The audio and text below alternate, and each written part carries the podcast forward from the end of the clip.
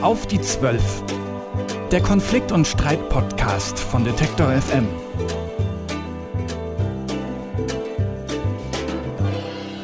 Herzlich willkommen zurück zu Auf die Zwölf mit Christian Eichler und äh, Sascha Weigel. Ich bin Christian Eichler, Radiomoderator, du bist Sascha Weigel, ähm. Wirtschafts Radiomoderator und Wirtschaftsmediator. Ja, das ist nicht schlecht, reimt sich sogar. Seit heute bin ich auch Radiomoderator. Wow, okay. Okay, aber ich bin, ich bin noch kein Mediator. Ähm, wir haben uns äh, länger nicht gesehen. Ähm, wir machen mal wieder eine Folge auf die Zwölf. Freut mich. Ähm, wir sprechen ja hier immer so um über Konflikte in Gesellschaften, Möglichkeiten, die vielleicht zu klären, ne, Mediation und so weiter. Und diesmal äh, gibt's ein Thema, das ähm, Hat sich rausgeschält. ja, hat sich so ein bisschen rausgestellt aus einer älteren Folge, betrifft uns hier so als Online-Sender natürlich irgendwie auch, beziehungsweise kriegen wir es viel mit natürlich. Ich glaube, so einen richtig großen hatten wir selber noch nicht. Es geht um Shitstorms, also ähm, um so Entrüstungsstürme der Kritik, die online geäußert werden von ganz vielen Leuten, meistens so in Social Media und die schon oft auch eigentlich, also klar, die können auch mal Einzelpersonen betreffen, aber normalerweise geht es da eigentlich meistens um Unternehmen, würde ich sagen. Oder vielleicht um Politiker auch noch. Ja. Ja, auf jeden Fall um Persönlichkeiten, äh, die in der Öffentlichkeit stehen. Einzelpersönlichkeiten, Dieter Bohlen, Stichwort letztens, Mhm. be, be one with the ocean. ja, genau. Ähm, oder auch Firmen, die einfach ähm, Aufmerksamkeit erzeugen mit zweifelhaften Ausdrücken. Ja. Mit Methoden kann man gar nicht sagen, weil meist keine Absicht dahinter steckt. Das kommt drauf an, glaube ich. Das werden wir noch hören. Wir werden mit ähm, zwei Menschen sprechen, die sich ähm, ganz gut damit auskennen, beziehungsweise das äh, vorgeben, weil sie darin arbeiten. Ne? Sie machen Unternehmenskommunikation, sie beraten Unternehmen, wie man sich auf Shitstorms vorbereiten kann, was man dann machen sollte, wenn einer auftaucht, was überhaupt einer ist.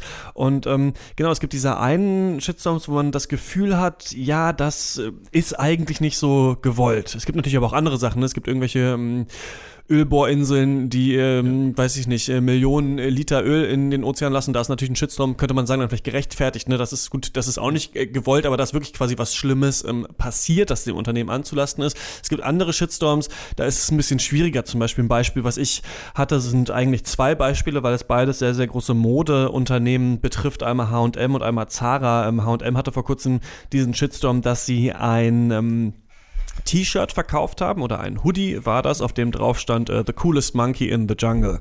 Also der coolste Affe im Dschungel waren ähm, Pullover für Kinder und auf dem Bild äh, zu diesem Pullover im Online-Shop war ein äh, schwarzes Kind abgebildet. So und dann haben die Leute natürlich gesagt, das ist rassistisch, ne, weil man ein, weil hier quasi H&M diesen schwarzen Jungen als Affen bezeichnet und ein ähnlicher Shitstorm ähm, hatte eigentlich Zara, das ist schon, ich glaube 2013 gewesen. Die haben ein gestreiftes T-Shirt angeboten, auf dem ein Stern äh, zu sehen war, ein gelber Stern ähm, auf der linken Seite. Und das sollte eigentlich so ein Cowboy-T-Shirt sein, also so ein bisschen Daltons mit, ähm, mit Sheriff-Stern noch drauf, sah aber natürlich aus äh, wie so ein, die Uniform eines KZ-Häftlings mit Judenstern drauf Ja. abgedruckt und da haben die Leute gesagt, äh, Zara, antisemitischer Konzern, wie kann das sein?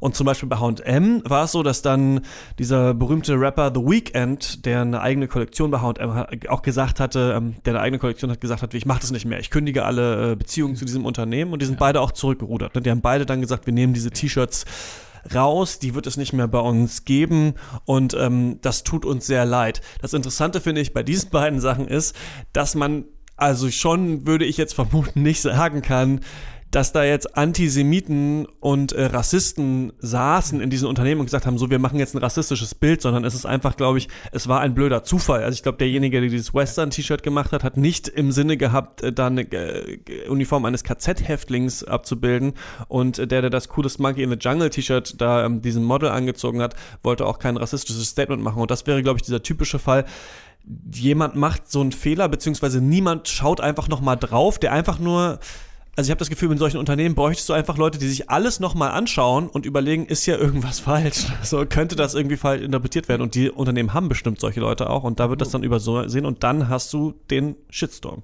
Ja, ne, also die Perspektive einnehmen, die dann im Nachgang so offensichtlich ist. Ja, Am Anfang hat ja, wurde nicht dran gedacht, wen, wen stecken wir in den Hoodie, Ja. sondern das sind völlig verschiedene Abteilungen wahrscheinlich. Der eine, der den Hoodie entwirft, der andere, der die Fotos für die Online-Präsenz macht. Ähm, aber ich, ich hatte gedacht, als du jetzt Firmen sagtest mit Shitstorm, dass du auf die gute alte Benetton-Werbung anspielst. Okay, was Die- war da? na, die haben ja eine Zeit lang so eine Kampagne gefahren, die sehr provozierend wirkte, wo sie sich in den Wind gestellt haben. Sie hatten ein T-Shirt von einem bosnischen Soldaten äh, ausgelegt, der mit Blut überströmt und hatten auf den Krieg angespielt. Das war Anfang der 90er. Okay. Und es war eine Riesendiskussion, ist aber kein Shitstorm in dem Sinne gewesen, sondern die haben provozierende Werbung gemacht. Mhm. Aber ähm, standen dann genauso in der Kritik, hatten aber Fürsprecher und hatten aber auch natürlich harte Kritiker gehabt, weil Lass- sie, weil sie ähm, politisches Thema kommerzialisiert haben. Und das steckt natürlich hier auch bei dem Beispiel ähm, ähm, Zara drinne und, und H&M. Nur hat das niemand absichtlich gewollt. Also bestenfalls, jetzt unsere Vermutung. ne? Ja, genau, das wissen wir natürlich nicht, äh, nicht genau, aber so wirkte es auf jeden Fall. Lass uns doch mal vielleicht äh, versuchen herauszufinden, was denn so ein Shitstorm überhaupt ist. Ne? Du sagst so diese alte Benetton-Werbung, das war wahrscheinlich noch keiner. Jetzt irgendwie bei H&M sagt man eigentlich schon. Wahrscheinlich liegt es auch daran, wo wird dieser Streit ausgefochten, wer ist daran beteiligt. Und darüber ähm, wollen wir reden mit Kerstin Hoffmann, die ist ähm, Unternehmenskommunikatorin und die ähm, berät eben Unternehmen, was denn dann zu tun sei, wenn so ein Shitstorm kommt oder wie man sich darauf vorbereiten kann. Und zum Thema Shitstorm spreche ich heute, sprechen wir heute, Christian, mit Dr. Kerstin Hoffmann, Expertin für Unternehmenskommunikation. Schönen guten Tag, Frau Hoffmann. Hallo. Shitstorm sind eine besondere Herausforderung für Unternehmen. Würden Sie uns kurz schildern, was ist das Besondere an, an Shitstorms in, in den sozialen Medien? Zunächst mal, also manchmal denke ich ja, der, der Shitstorm ist so der Yeti des Social Web, ja. Immer wenn jemand einen gesehen haben will, war es gar keiner. Also der Shitstorm ist natürlich ein sehr plakativer Begriff, mit dem Unternehmen auch oft Angst gemacht wird. Mm, Und letztlich bezeichnet ein Shitstorm eine Sonderform der Kommunikationskrise, also eine Empörungswelle, die sich in Social Media entlädt und äußert. Das heißt zum Beispiel auf Twitter, auf Facebook, ja, in Kommentaren. Das kann natürlich auch in anderen sozialen Netzwerken der Fall sein. Aber Sie haben es jetzt gerade schon Yeti genannt, also ähm, da ist auch eine Definitionsfrage. Also was ist, was ist wirklich ein Shitstorm und was ist keiner? Genau. Also in vielen Unternehmen ist das ja so, die Kommunikationsleute machen sehr ambitioniert irgendwas auf, zum Beispiel eine Facebook-Seite, und dann kommt der erste kritische Kommentar und dann ruft der Vorstand, oh nein, Shitstorm, macht die Seite wieder zu. Also es ist natürlich nicht jede negative Äußerung sofort ein Shitstorm, da muss schon einiges zusammenkommen. Aber was viel entscheidender ist und was oft keiner so richtig weiß, was sind eigentlich die Auswirkungen einer Empörungswelle eines Shitstorms. Ab, ab wann würden Sie von einem, von einem Shitstorm reden und einem Unternehmen dann besondere Reaktionen äh, empfehlen? Ja, das kann man immer schwer an absoluten Zahlen festmachen. Also Reaktion ist zunächst mal immer nur die zweitbeste Lösung. Tatsächlich sollte jedes Unternehmen ein Konzept zur Krisenkommunikation haben. Mit Abstimmungswegen, mit Reaktionsstrukturen, mit Informationen und Unterlagen, die bereitlegen. Und das gilt nicht nur für Störfallbetriebe, also für solche Unternehmen, die klassisch besonders häufig von irgendwelchen ja, eben Störfällen betroffen sind. Jedes Unternehmen braucht eigentlich ein Konzept zur Krisenkommunikation. Der Shitstorm ist eine Sonderform der Kommunikationskrise. Und wann der so beginnt, das kann man nicht rein quantitativ abschätzen. Das muss man auch ähm, qualitativ äh, beurteilen. Ist das wirklich jetzt eine Kommunikationskrise? Wie negativ sind die Bewertungen, wie gefährlich sind die auch, wie zutreffend sind die. Das heißt, ähm, Reaktions- oder Aktionsempfehlungen kann man auch eigentlich immer nur im konkreten Fall geben, aber idealerweise fängt man nicht erst im konkreten Fall oder wenn was passiert an, darüber nachzudenken. Aber wenn es noch kein Shitstorm ist, sondern nur irgendwie drei Kommentare, kann man es dann auch einfach aussitzen? Ja, das kann man nicht allgemein beurteilen. Also es kann natürlich, es kommt ja auch immer nicht nur darauf an, wie viele Kommentare sind es, sondern wer kommentiert und ähm, welche Reichweite hat derjenige. Ja? Ist das ein Meinungsbildner oder ist das einfach irgendjemand? Wir kennen das ja auch immer, dass irgendwie ein Kunde unzufrieden ist und sagt, so, ja, jetzt trete ich einen Shitstorm los. Und jeder, der weiß, wie aufwendig PR in sozialen Netzwerken ist, wie aufwendig es ist, überhaupt Reichweite zu erzeugen, weiß, dass es oft nur leere Drohungen sind. Aber es kann natürlich sein, dass sich beispielsweise nach drei oder fünf Kommentaren ein Massenmedium darauf setzt und das ganz schnell weite Kreise zieht. Das ist immer abstrakt ein bisschen schwer zu beschreiben. Grundsätzlich ist es immer sinnvoll, egal wie viel Kritik kommt, zu gucken, was steckt denn bei uns dahinter? Ist bei uns ein Missstand vorhanden? Wird da irgendetwas aufgedeckt? Oder können wir uns beruhigt zurücklehnen, weil wir ein gutes Gewissen haben und letztlich eher darauf bedacht sein sollten, dass die Sache nicht eskaliert? Weil das ist die eigentliche Gefahr, dass man in einem Fall, wo jemand vielleicht auch ungerechte Kritik übt, selber zur Eskalation beiträgt. Mhm. Also der, der Begriff Shitstorm hat ja, also hat, hat für mich sowas Unberechtigtes, so ein, so ein Teil von, da übertreibt jemand oder, oder die Sache wird aufgebauscht, gar nicht mal bewusst, sondern in der Form von, von, von einer Gruppendynamik, die nicht beherrschbar ist. Ähm, würden Sie sagen, das ist immer etwas Unberechtigtes und es steckt ein Kern nur drin oder ist das letztlich unabhängig davon, ähm, ob, das, ob das nun wahr ist oder nicht wahr ist, was dort kommt und wie man dann darauf reagiert. Also Kommunikationskrisen an sich entstehen selten, sehr selten in den Medien selbst. Da muss sich jemand schon sehr ungeschickt anstellen oder sehr ungeschickt äußern, dass, damit das der Auslöser ist. In den weitaus, in weitaus mehr Fällen ist es so, dass irgendein Missstand im Geschäftsleben, im Umgang mit Kunden dazu führt, dass sich viele empören. Also ich habe zum Beispiel ein aktuelles Beispiel. Ähm, Miriam Meckel, Wirtschaftswoche Herausgeberin, die hat am 13. Oktober gepostet, Check-in am Eurowings-Schalter. Mitarbeiter etwa 30. Oh, das ist ja toll. Haben Sie sich den Status selbst erflogen oder war das Ihr Mann? Also das ist ja klar, dass das ziemlich bitter ist, ja, sowas zu sagen.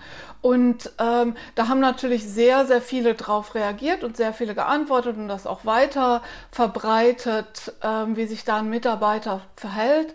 Und ähm, Eurowings hat mit so einem Standard-Social-Media-Posting geantwortet. Das tut uns leid, irgendwie so im sinngemäß, ich habe es jetzt nicht im Kopf, sinngemäß, das tut uns leid, wenn Sie sich ungerecht behandelt fühlen, dann wenden Sie sich doch nochmal oder wende dich, Sie haben sie, glaube ich, sogar geduzt, Eurowings duzt ja, wenn du dich ungerecht behandelt fühlst, dann wende dich doch an unsere Beschwerdestelle. Ja.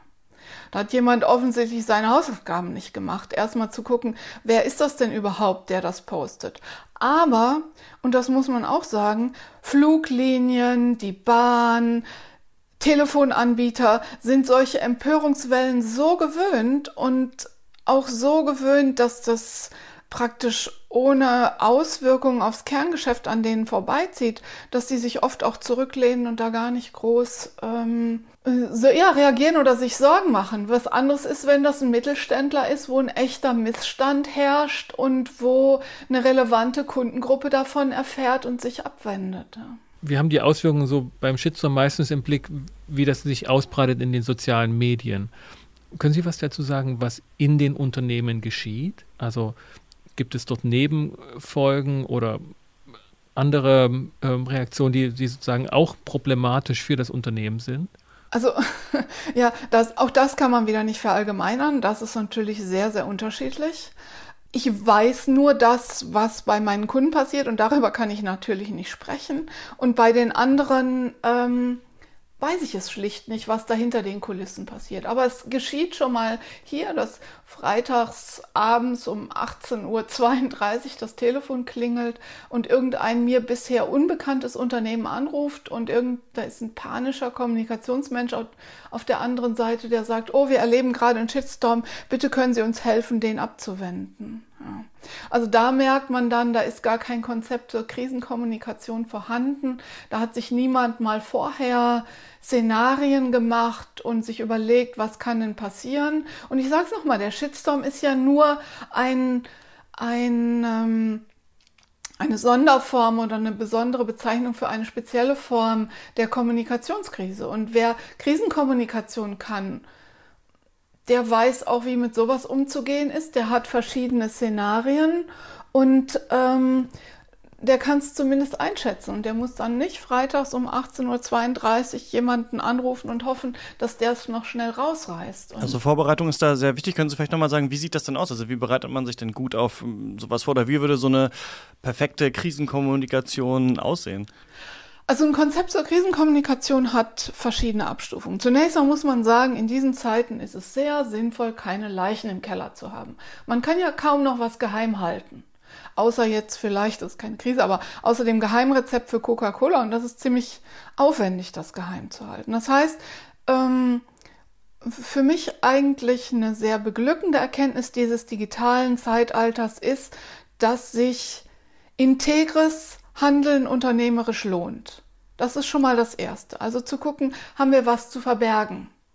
Haben wir Missstände, die nicht aufgedeckt sind?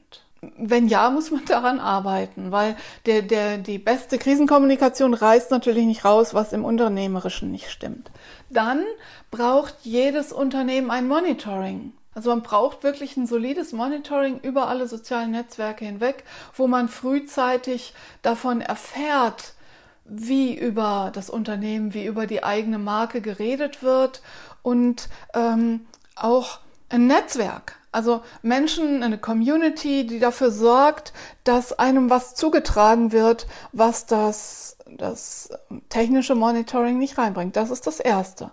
Und dann muss man natürlich wissen, wer ist im Fall einer Kommunikationskrise oder einer drohenden Kommunikationskrise anzusprechen. Wer entscheidet das? Wer beurteilt qualitativ und quantitativ, ob das gefährlich werden könnte. Den Ausgang kann man nie voraussagen, das weiß man nie, aber man kann es zumindest einschätzen und idealerweise übt man auch Szenarien. Ja, ich habe das mit einem Kunden gehabt, da war wirklich eine, eine erwartete Krisensituation mit einem sehr prekären Thema und wir haben die ganzen und braucht auch Vertretungsregeln. Ja, was ist, wenn die Kommunikationskrisen halten sich ja nicht an eine 9-to-5-Regelung? Was ist, wenn samstags abends um 21.30 Uhr irgendwas ist? Wer wird alarmiert? Was ist, wenn der Geschäftsführer nicht zu erreichen oder im Urlaub ist? Und wir haben das mit einem Kunden tatsächlich durchgespielt und ähm, die erwartete Krise ist nicht eingetreten, aber an einer anderen Stelle äh, ist was passiert, wo der Kunde völlig unschuldig war. Da hatte ein, ein Lieferant sich strafbar gemacht und der Kunde hatte Angst, dass es auf ihn zurückfällt.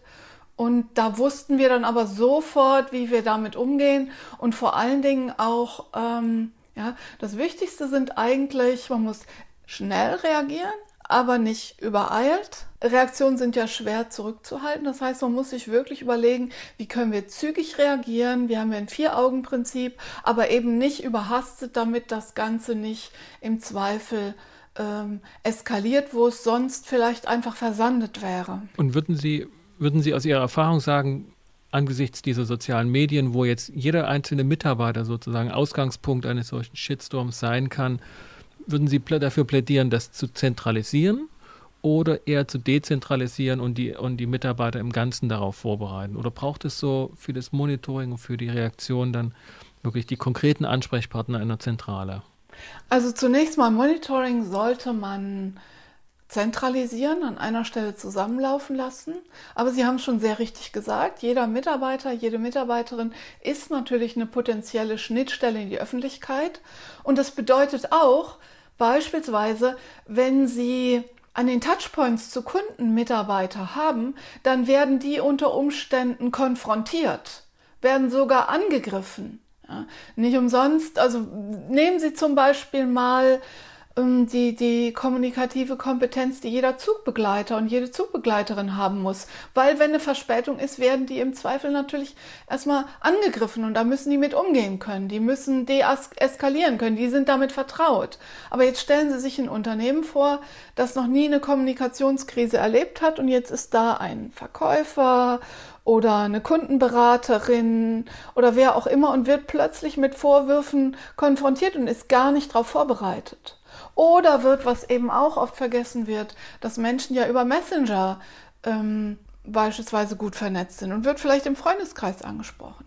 Und da gilt es eben, Mitarbeitern nicht zu entmächtigen oder ihnen zentralisiert Vorschriften zu machen, sondern idealerweise gibt es ein gemeinsames Leitbild, eine Unternehmenskultur und auch eine Kultur, wo der oder die Einzelne das Gefühl hat, die Unternehmensleitung stellt sich hinter uns. Mhm. Also das heißt, wenn der Shitstorm da ist, ist es praktisch zu spät?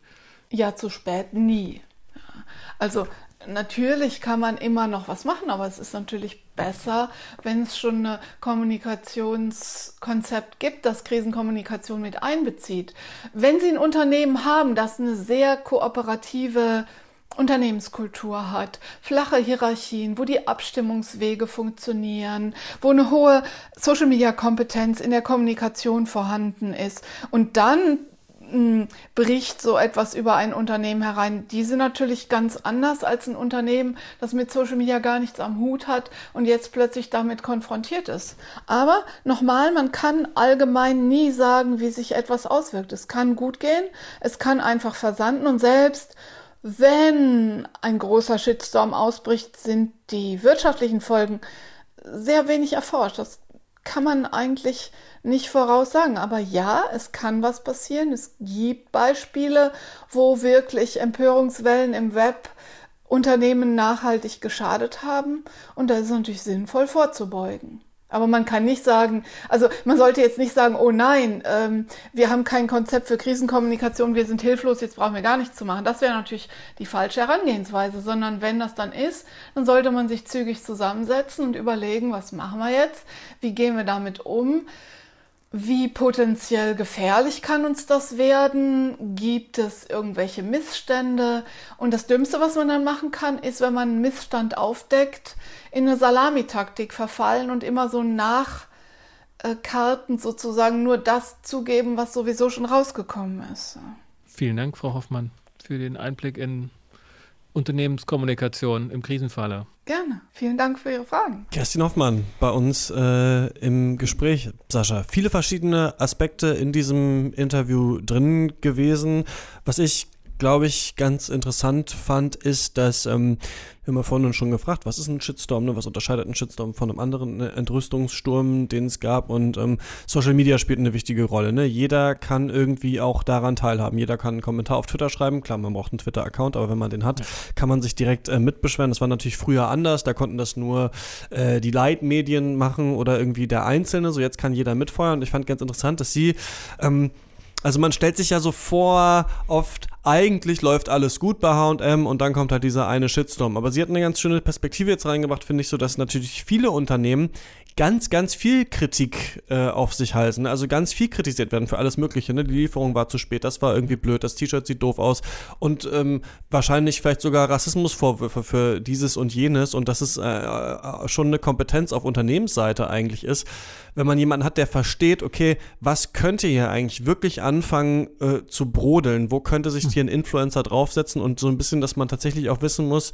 oder ja, die Expertise dafür haben muss oder das auf jeden Fall beobachten muss, was kommt eigentlich alles an? Weil vieles irgendwie zum Shitstorm wahrscheinlich werden könnte. Ja, ja, also das ist eine interessante Beobachtung, wo ich sagen würde, ja, das erinnert ein bisschen wie das Phänomen oder der Begriff Konflikt von vor 20 Jahren, 30 Jahren, den niemand haben wollte im Unternehmen. Okay. Da wollte man dann vielleicht maximal ein Training machen, weil die Mitarbeiter kommunikativ noch nicht so ähm, geschult sind. Aber mittlerweile sagen ja auch Unternehmen, ja, wir haben Konflikte und wir wollen dort besser werden und wir wollen das ähm, professionalisieren. Und Shitstorm ist immer noch in diesen Kinderschuhen oder in, in, dieser Situation, wo man sagt, da hat das Unternehmen einen Fehler gemacht. Aber tatsächlich ist es einfach das Hochploppen von einer Krise, wie sie tagtäglich in Unternehmen bewältigt werden. Mhm. Kommunikationskrisen, ähm, Aushandeln von Verständnisschwierigkeiten. Und da, da also wenn ein Unternehmen in, in, ins Zentrum gehen will eines Netzwerkes, weil sie mit Kunden interagieren will auf vielen Kanälen, dann ist klar, es wird zu Krisen kommen, es wird zu problematischen Situationen kommen. Und es gilt, sich darauf vorzubereiten, nicht nur wenn sie eingetreten ist, die Krise, sondern präventiv. Mitarbeiterschulen, all das, was ja auch Frau Hoffmann gesagt hat. Ne? Also du siehst da quasi sogar eine Parallele dazu, wie mit Konflikten innerhalb von Unternehmen, also zum Beispiel auch innerhalb der Belegschaft äh, umgegangen wird, dass heutzutage einfach ähm, auch eher gesagt wird, okay, es kommt wahrscheinlich eh zu Konflikten, da müssen wir irgendwie darauf vorbereitet sein und das so auch außen äh, zu agieren, dass es so wie in ja. der Gesellschaft und im Unternehmen, dass es da Parallelen zu gibt. Ja, ne? also jetzt ist so dieser, diese, diese Rahmung und auch die Erfahrung, ähm, das ist was Neues, Hände über den Kopf zusammenschlagen, mhm. aber nicht in Panik verfallen. Ähm, Achtung, jetzt ist der Shitstorm irgendwie im Anmarsch. So, das ist so, erinnert so ein bisschen wie früher, wenn, wenn, wenn irgendwie jemand sagte, da ist ein Konflikt zwischen Abteilungsleitern. Uh, mhm. Aber bitte nicht weitersagen. Ne? Ja. So, das muss hier in den vier Wänden bleiben. Ähm, und trotzdem wurde dann irgendwie, ähm, irgendwie versucht, da eine Maßnahme zu ergreifen. Und es wird vielleicht so kommen, dass ja, es normal wird, dass Mitarbeiter wissen, ich bin hier ähm, mit dem Kunden unmittelbar in Kontakt. Ich habe die Unterstützung meiner Organisation, die mich regelmäßig darin schult, wie ich mit solchen Situationen umgehe. Ja, das war ein anderer interessanter Punkt, ne? dass natürlich auch das auf den einzelnen Mitarbeiter dann äh, zurückfallen kann. Ne? Also da war das Beispiel mit der Bahn. Ähm, hat, glaube ich, jeder schon erlebt. Also, was ich auch erlebt habe, wie, also ich habe mich auch schon viel über die Bahn geärgert, aber ich habe auch erlebt, wie Bahnmitarbeiter angepöbelt wurden von Kunden, Kunden, die natürlich nichts mhm. dafür können, die Mitarbeiter, dass der Zug jetzt zu spät ist, die ja. da, weiß ich nicht, den Kaffee ja. äh, bringen durch den Zug und so, dass man da tatsächlich die Menschen auch schulen muss und sagen muss, okay, ihr werdet dem wahrscheinlich irgendwie äh, ausgesetzt sein. Ja, das fand ich auch einen interessanten ja. Aspekt auf jeden und, Fall. Und vor allen Dingen auch in der Reflexion. Also das heißt, äh, über Twitter oder Facebook mhm. kann man dann über sich lesen, wie, wie, wie man mit dem Kunden äh, umgegangen ist, was der davon gehalten hat. Das heißt, äh, Zugbegleiter ja, begleitet ja nicht nur einen Zug, ne, der begleitet ja die Passagiere. Mhm. Ähm, und das wird immer deutlicher, dass da auch ein erhöhter Serviceanspruch ähm, besteht. Und Kunden interagieren dann auf sozialen Kanälen darüber, wie sie das empfunden haben. Mhm. Und, und da gilt es wirklich ein neues Verständnis auch zu entwickeln. A, dass es zu Krisen kommen wird und, und, und B, dass es Normalität ist und wir müssen mit dieser Normalität umgehen. Und das bedeutet eben, sich schon auch dahin zu entwickeln, das ist, das ist etwas, wo wir tagtäglich dran arbeiten müssen. Und ähm, das ist, glaube ich, neu für Unternehmen. Ja. So, das, also in der Tat. Und das ist praktisch die Kehrseite dessen, dass sie unmittelbar mit den Kunden in Kontakt stehen wollen. Also mhm. wenn ich mich die, als Knoten eines Netzwerkes begreifen will, ähm, wo ich auf allen Kanälen mit dem Kunden jederzeit in Kontakt treten kann, dann darf ich auch davon ausgehen, dass ich Krisen mir ins Haus hole.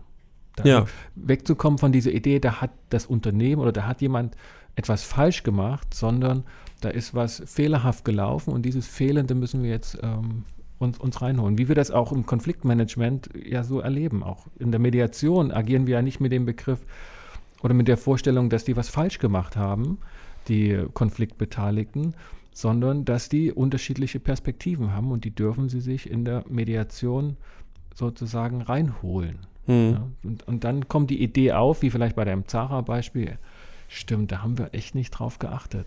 Mhm. Das, wir, wir wollten da ein Cowboy-T-Shirt bauen, aber von der Perspektive, und die hatte niemand bei uns im Unternehmen in dem Moment gehabt, Stimmt, sieht aus wie, ein, wie eine Häftlingskleidung. Das ist und da ist ja interessant, dass das Unternehmen dann natürlich nicht sagt, also das Unternehmen könnte ja auch sagen, sorry, das ist nicht so gemeint, das ist nicht antisemitisch gemeint, das ist nicht rassistisch gemeint und äh, deal with it. So, das ja. wäre natürlich das Schlimmste. So, ne? Also das, das Unternehmen sagt dann natürlich, okay, nee, wir nehmen das raus, alles klar, so, aber das ist natürlich klar, wir bewegen uns natürlich heute auch in einer Zeit, wo es schnell auch ähm, bei Personen oder sowas, die dann, weiß nicht, auf Twitter angefeindet werden mhm. oder sowas, auch Leute Angst haben, auf, aus dem öffentlichen Leben irgendwie weg zu sein oder sowas, etwas Falsches zu sagen.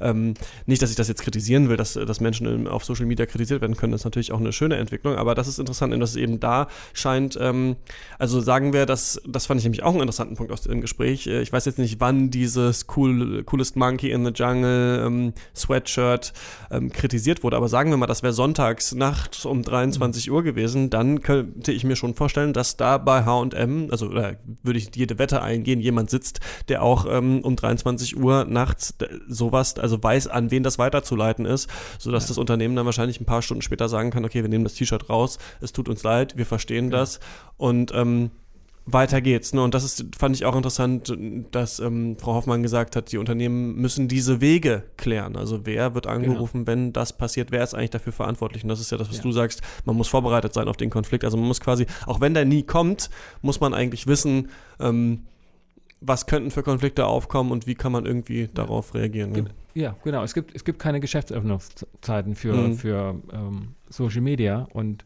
die Push-Nachrichten, die werden sofort gesendet und irgendjemand muss es auf den Schirm bekommen, dass dort ähm, in dem einen Post einfach erhöhter Kommentaraufwand ist und muss prüfen, okay, was sind das für Kommentare?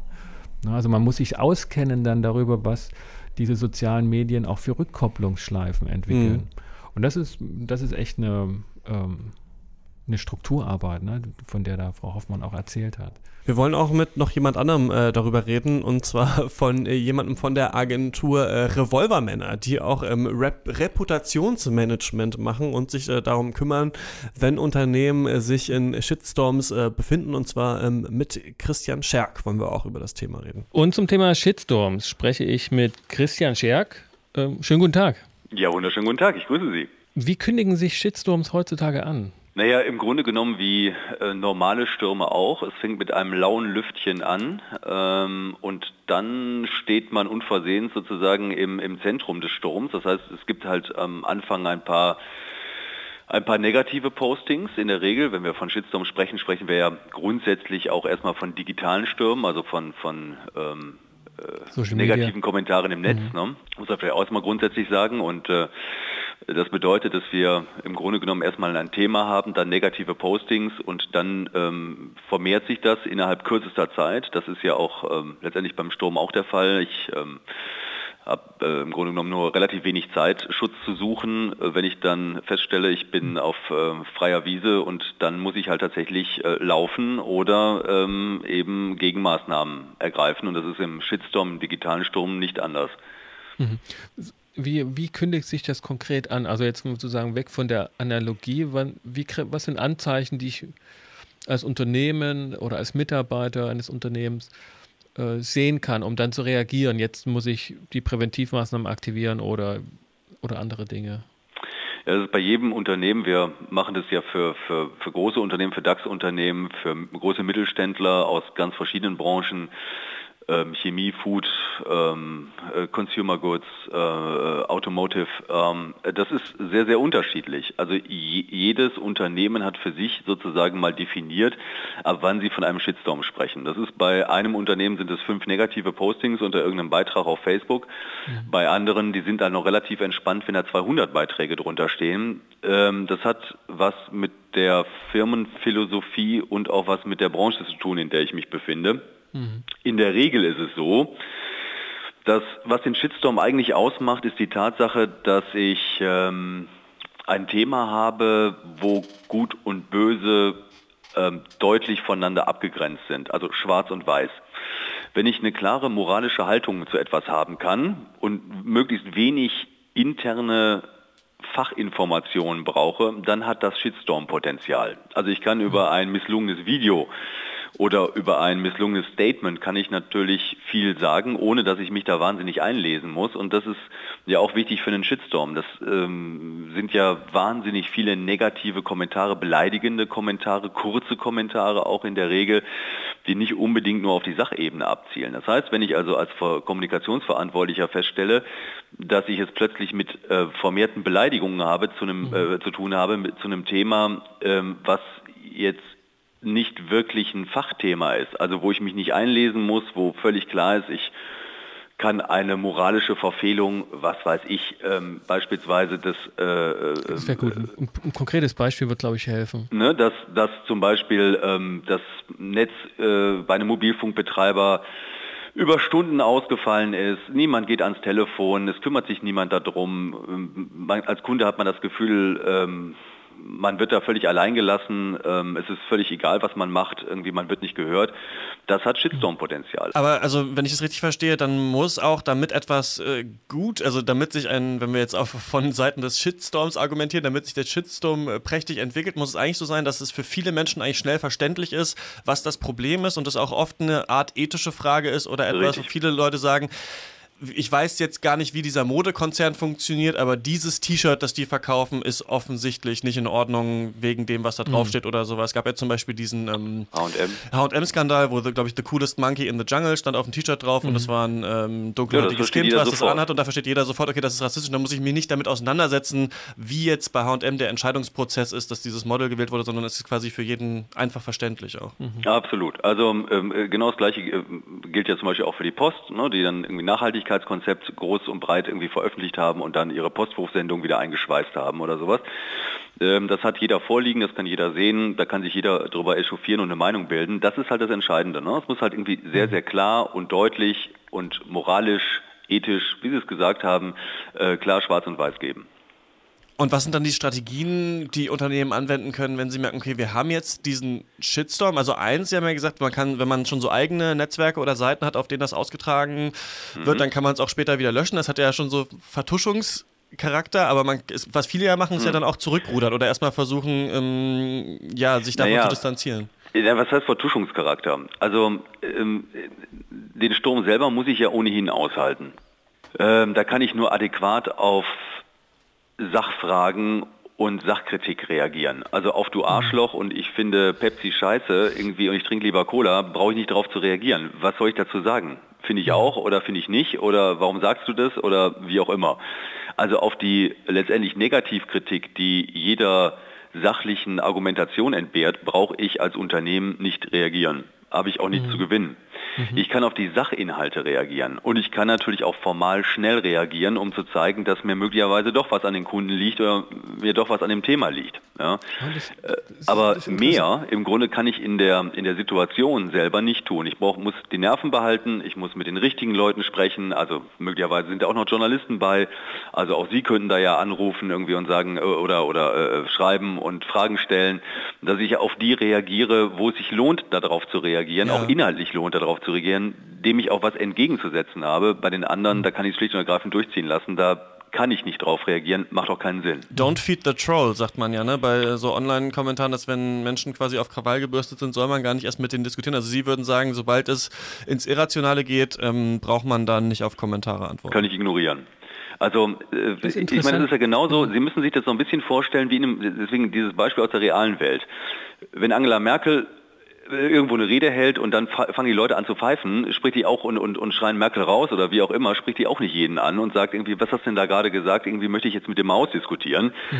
Ähm, wichtig ist halt, dass ich eine eigene Lautstärke entwickle. Also das bedeutet eben eigene Kanäle, eigene Statements, Deutungshoheit behalten. Das sind die wichtigen Aspekte in, innerhalb eines Shitstorms, dass ich mich nicht totstelle, weil das macht keinen Sinn. Ich muss ja, es gibt ja viele die sich ja trotzdem, also die, die, Erwartungshaltung haben, dass ich mit dem Thema in irgendeiner Form, äh, in irgendeiner Form umgehe, dass ich mich da irgendwie zu verhalte. Also von mhm. daher muss ich was dazu machen, ich muss auch was dazu schreiben, aber ich muss sicherlich nicht jeden, äh, der mich beschimpft, äh, äh irgendwie auch noch selber adressieren und mit dem noch mich in eine Diskussion verwickeln was lassen. Die, was, was kann ein Unternehmen tun, um, um sich darauf vorzubereiten? Weil, ne, also da, da war der da war der Wissenschaftler, der dann zur Pressekonferenz geht oder der Abteilungsleiter. Also mhm. das sind ja tausende Menschen manchmal mögliche Auslöser von solchen Shitstorms. Absolut, können auch Mitarbeiter selber sein, ja.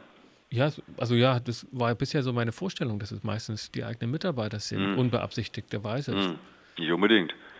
Also wir haben ja wir haben eine ganze Range an Möglichkeiten. Es gibt, ähm, äh, es gibt Tierexperimente, es gibt Produktrückrufaktionen, es gibt äh, verunreinigte Lebensmittel, ähm, es gibt äh, Fehlverhalten bei der Einstellung, äh, dass sich jemand aufgrund seiner ethischen, ethnischen Herkunft, aufgrund seiner ähm, Religionszugehörigkeit, aufgrund seines Geschlechts möglicherweise ähm, nicht berücksichtigt habe. Es gibt so viele Möglichkeiten im Grunde, sich einen Shitstorm einzufangen.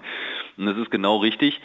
Äh, am Ende geht es darum, wie gehe ich damit um, wie, wie, wie kommuniziere ich. Und das bedeutet, dass ich mich darauf vorbereite. Und das bedeutet, dass ich klare Kommunikationswege habe. Ich habe normalerweise, habe ich ja in der Krisenkommunikation, habe ich ja spezielle Teams. Das heißt, ich mache, ich, ich äh, etabliere vorher einen Krisenstab, ich äh, etabliere vorher ähm, auch entsprechende Prozesse, weil das ist ja das Entscheidende bei einem Shitstorm. ähm, dass es schnell gehen muss. Also wir haben im Grunde genommen ja viel, eine viel höhere Dynamik heutzutage. Früher mhm. Habe ich eine ganzseitige Anzeige irgendwie in der Bildzeitung gemacht oder ich habe mal zur Pressekonferenz geladen und bis dahin haben sich alle mehr oder minder ruhig verhalten. Heutzutage entwickelt das ja auch über die sozialen Netzwerke einfach eine Eigendynamik. Das heißt, das muss ich ja auch steuern. Ähm, heißt, dass ich viel, viel schneller als Unternehmen sein muss, als ähm, letztendlich ich das früher sein musste in der Kommunikation. Ähm, deswegen macht man im Vorfeld auch Krisenszenarien. Es gibt ja Wahrscheinlichkeiten. Ne? Es gibt irgendwie Szenarien, okay. die mehr oder minder wahrscheinlich sind, dass sie eintreten. Also wenn ich, ne, wenn ich, wenn ich beispielsweise ein Bekleidungsunternehmen habe und ich weiß, dass ich irgendwie in Fernost produziere, dann kann da mal so eine Fabrik zusammenbrechen oder dann kann da mal irgendwie was passieren und dann stehe ich da plötzlich am Pranger und damit muss ich ja umgehen. Also das heißt, ich mhm. muss dafür schon eine Strategie in der Schublade haben. Wenn ich dann erst drüber nachdenke und dann erst den Mitarbeiter frage oder den, den, den Fachexperten und den dann auf die Bühne stelle, dann passiert eben genau das, was wir gerade besprochen haben. Dann wird es unübersichtlich und dann eskaliert es hinterher sogar okay. noch. Ähm, wenn das jetzt, wenn wir jetzt Shitstorms ähm, quasi so als ja eine neue Form vielleicht der, des Konflikts, des öffentlichen Konflikts vielleicht auch sehen, das ist ja ein Konfliktpodcast auch, den wir hier machen. Mich würde noch interessieren, würden Sie denn sagen, dass ähm, Unternehmen da auch wirklich auf neue Punkte gestoßen werden können von den Menschen, die dann diesem Shitstorm angehören, also dann vielleicht auch wirklich merken, okay, dieses T-Shirt ist nicht in Ordnung und wir müssen da in Zukunft darauf achten? Oder geht es einfach nur darum, irgendwie den Sturm auszusitzen und das öffentlich irgendwie so hinzudrehen, dass, dass die Öffentlichkeit das schnell wieder vergisst? Ja, das ist in beiderlei Hinsicht. Also wäre mir, würde ich mich freuen, also wir machen ja auch Reputationsmanagement, das ist ja eigentlich unser, unser, unser Anliegen, dass wir ähm, im Grunde Erwartungen erfüllen und das Unternehmen auch in der Lage sind, Erwartungen zu erfüllen. Und ich finde das toll, dass Konsumenten heute einen anderen Anspruch haben und dass auch Unternehmen teilweise auch durch diese Shitstorms, die sicherlich jetzt nicht ganz angenehm sind, auch vor allen Dingen nicht für die Mitarbeiter, weil die nichts dafür können und die werden ganz oft persönlich auch beschimpft, die dann mhm. an den Kommunikationsinstrumentarien sitzen. Und das ist Workplace Violence, da bereiten wir Unternehmen auch darauf vor, weil das wirklich für die Mitarbeiter eine echt psychische Belastung ist. Ähm, aber klar, also ähm, Unternehmen müssen damit umgehen und müssen auch umdenken. Gerade weil ähm, Kunden auch immer mündiger werden und Dinge nachrecherchieren können und auch eben einen höheren Anspruch haben. Wobei der höhere Anspruch, den würde ich mir ehrlich gesagt noch ein bisschen höher wünschen. Also wir haben ja oft die Situation, dass ähm, von den von den Kunden noch höher. Von den Kunden, Anspruch. ja, ja, ja, klar, weil letztendlich ist es auch so, dass, dass ich mich manchmal wirklich wundere, dass ähm, Shitstorms werden, äh, also Shitstorm ist ja das eine, aber dann wird halt eben auch angekündigt, dass man sich möglicherweise vor der Firmenzentrale trifft. Und dann passiert nichts, weil das Wetter halt irgendwie, weil es an dem Tag regnet oder weil es ein bisschen kühl ist oder so, dann kommt keiner. Also letztendlich äh, also ist Sie wollen nicht nur digitale Stürme, Sie wollen, Sie wollen die Revolution. die Weltrevolution.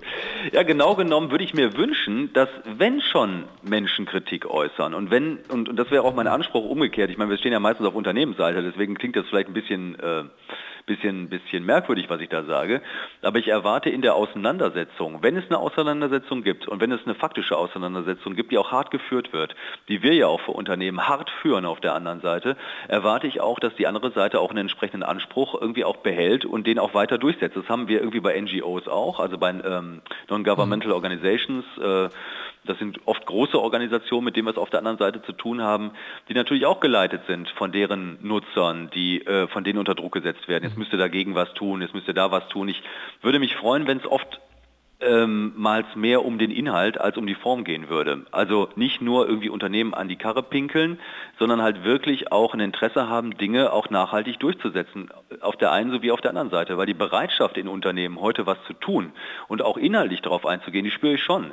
Und mhm. das ist ja eben okay. auch das, Klar, wo wir Unternehmen auch begleiten. Ja, Reputationsmanagement heißt wirklich nicht nur einfach Imagepflege, heißt nicht Kosmetik, heißt nicht irgendwie ein paar nette Worte zu finden, sondern wirklich auch was zu ändern, nachweislich was zu ändern und einfach ähm, ähm, sagen wir mal, mit seiner Reputation und mit seinem Ruf einfach vorsichtiger, nachhaltig, äh, äh, nachhaltiger und besser umzugehen. Klare Worte von jemandem, der für Reputation von Unternehmen sich zuständig fühlt und die Bereitschaft äh, kundgibt, dass Unternehmen heute dazu auch äh, in der Lage sind und willig. Alles klar. Super. Christian Scherk von der ähm, Reputationsmanagement-Agentur Revolvermänner. Und ich finde, man äh, merkt schon, Sascha, an seinem Sprachstil, auch. Und auch wenn man sich die Website der Revolvermänner anguckt, das sieht schon alles auch so ein bisschen nach Geheimdienst, nach Intelligence-Krieg und sowas aus. Also man sieht so eher findet da klare Worte. Er hat viele Dinge zum Beispiel angesprochen, die wir auch schon vorher von Frau Hoffmann gehört haben, irgendwie so ein bisschen anders, aber es ist alles, es wirkt alles ein bisschen mehr wie Krieg und äh, martialisch. Ja, Deutungshoheit ja. behalten und sowas, dann muss man kämpfen, ne? Man muss da klar irgendwie äh, sagen, was Sache ist und auf die manche Kritik braucht man gar nicht eingehen und sowas. Vielleicht Dinge, die auch Frau Hoffmann ihren Kunden rät, aber ich fand es hier mhm. bei Scherk interessant, äh, das so stark nochmal zu sehen und direkt mal zu sagen, was ich am interessantesten fand, denn das ähm, haben wir bei Frau Hoffmann nicht gehört, ist, dass äh, Christian Scherk argumentiert hat, dass sich Shitstorms oft losbrechen, wenn das Problem einfach zu verstehen ist, wenn es eine Art Schwarz-Weiß-Denken gibt. Und das fand ich schon interessant, weil damit man auf so einen Shitstorm aufspringen kann, als jemand, der vielleicht auch unbeteiligt ist und auch sagt, ey, das finde ich auch ähm, bescheuert oder einfach nur ein Like gibt. Das ist ja auch schon, wenn irgendwie Kommentare, die Unternehmen kritisieren, auf Twitter 2000 Likes haben oder sowas, mhm. dann zeigt das ja auch was. Dafür muss das Problem relativ schnell zu verstehen sein. Und da kann ich mich schon ein bisschen mit identifizieren. Ne? Also bei diesem cooles Monkey in the Jungle oder wenn wir jetzt bei diesem Beispiel einfach mal bleiben oder diesem Zara-T-Shirt, da merkt man schon, kann man schnell raffen, worum es geht eigentlich. Ja.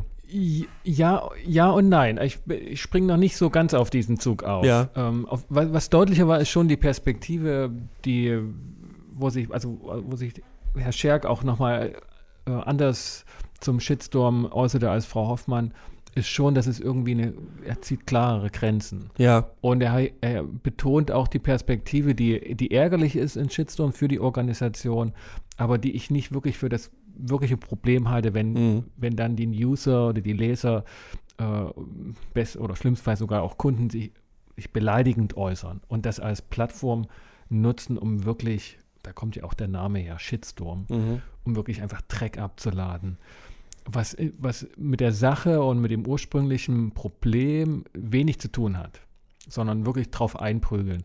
Ähm, das ist ärgerlich, aber ich glaube nicht, dass das diese Infizierungsfunktion hat, dass wirklich äh, Kunden ähm, da, da abspringen, sondern wenn, wenn mit berechtigter Kritik schlecht umgegangen wird oder eine Perspektive einfach abgebügelt wird, ja. ne, dann, dann glaube ich, dann wird es ein, ein echtes Imageproblem geben.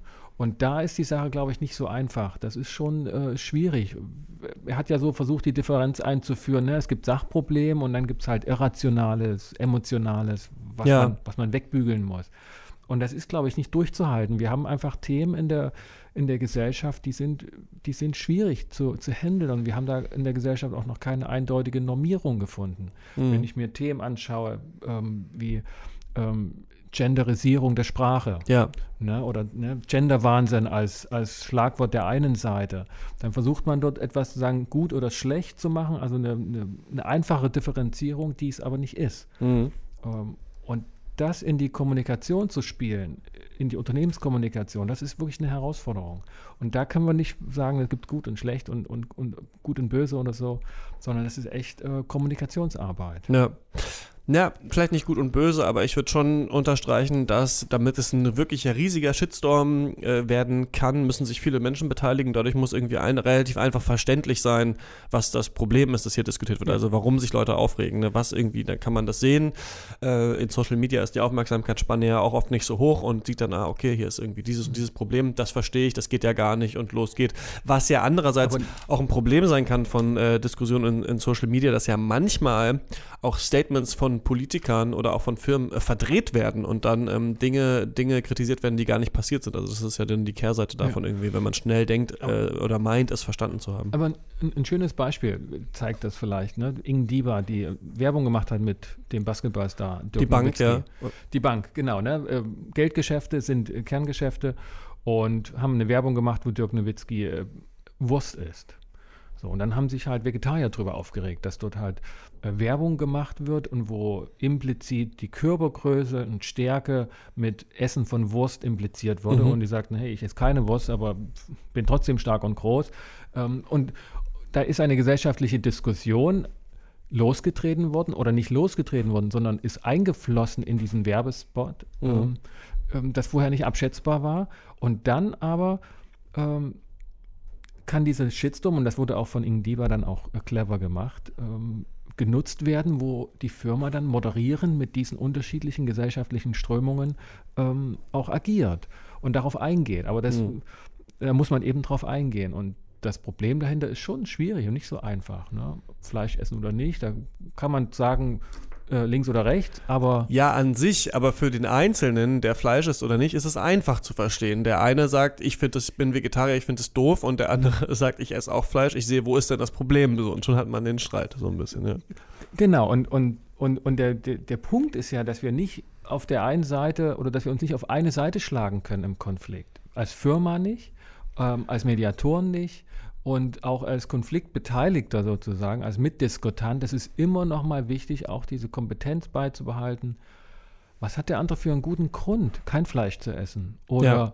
was hat es für Vorteile, äh, Fleisch zu essen? Und Gut, in aber in dieser, diesem Beispiel jetzt ist es ja, wäre es ja sogar ein Konflikt zwischen den Kundengruppen, äh, so, wo sich dann die Firma vielleicht nicht auf eine Seite schlagen will. Normalerweise schlägt sich die Firma natürlich auf ihre eigene Seite. Also wenn jetzt ähm, die Außenwelt ein Problem mit etwas hat, was die Firma gemacht hat, dann ist es natürlich erstmal im Interesse der Firma halt nicht, sich auf die Kundenseite zu schlagen, sondern erstmal ähm, zu schauen, okay, was haben wir hier für ein Problem. Da fand ich interessant übrigens, dass Herr Scherk gemeint hat, ähm, ja, wenn man in Bangladesch produziert, dann kann es auch mal sein, dass eine Fabrik einstürzt. Also nicht, dass er das in Schutz genommen hat, aber es klang schon so von wegen, man sollte eigentlich wissen, was alles passieren kann und sich darauf vorbereiten. Ich fand's in, da fand ich die beiden ähm, in ihrer Kommunikation interessant, wie sie sich unterschieden haben. Denn Frau Hoffmann hat gemeint, man sollte keine Leichen im Keller haben, was für mich impliziert, man sollte gar nicht da unter mhm. schlechten Umständen produzieren, denn wenn man das täte, dann kann es immer irgendwann rauskommen. So, und Herr Schalk hat eher gesagt, ja, dann muss man eben darauf vorbereitet sein. Das ist, deswegen finde ich auch von den, der Seite der Revolvermänner wirkt es eben eher wie so eine Abwehrhaltung. Ja. Ne? Ja. Und, und, und die Kontexte werden sich verschieben. Ne? Also wir, wir haben vielleicht jetzt den Kontext, äh, produzieren in Bangladesch, das ist schlecht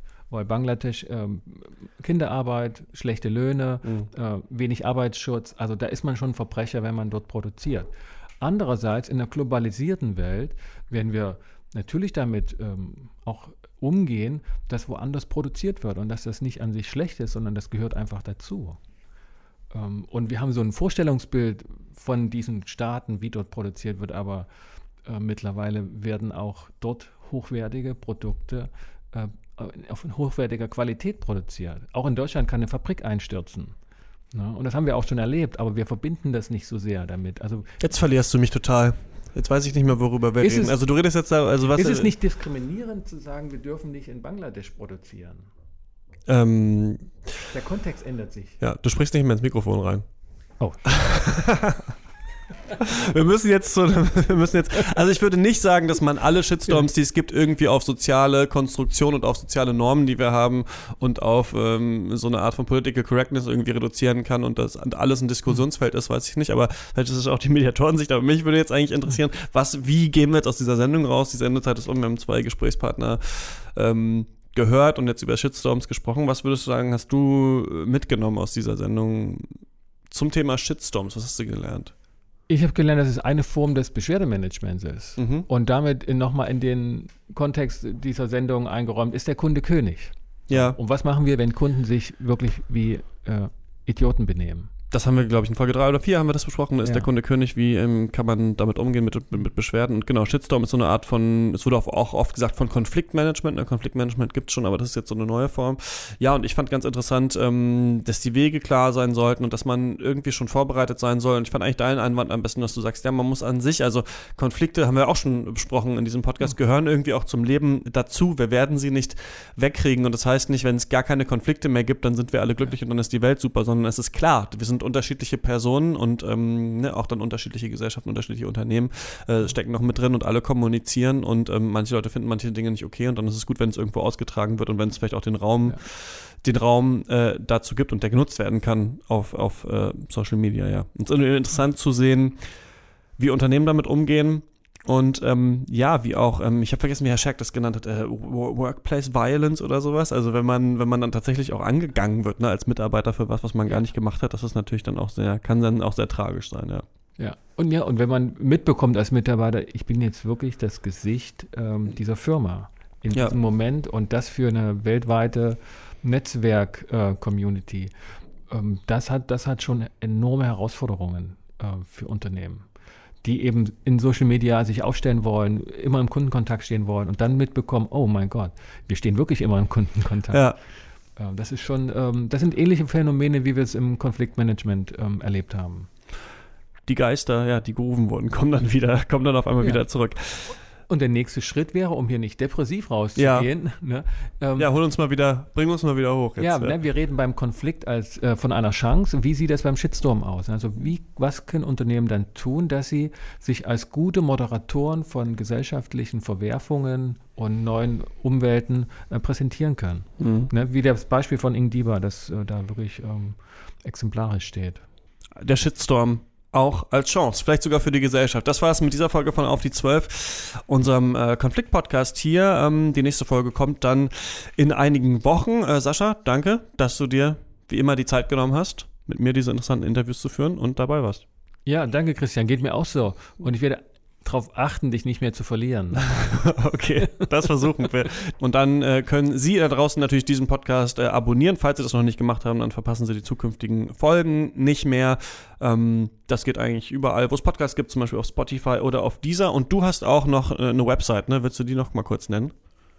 Meine Webseite, Ja. äh, Inkofema, wo ich äh, als Mediator und Ausbilder agiere, das nenne ich gerne nochmal. Und da finden sich auch ähm, die Links nochmal zu den Podcasts. Ähm, aber das ist keine Podcast-Seite. Ja, aber da gibt es zum Beispiel auch verschiedene Beiträge, zum Beispiel, auch zum, zum Beispiel auch zum Shitstorm. So, das war's jetzt mit uns. Dann bis zum nächsten Mal. Ciao. Tschüss. Auf die 12.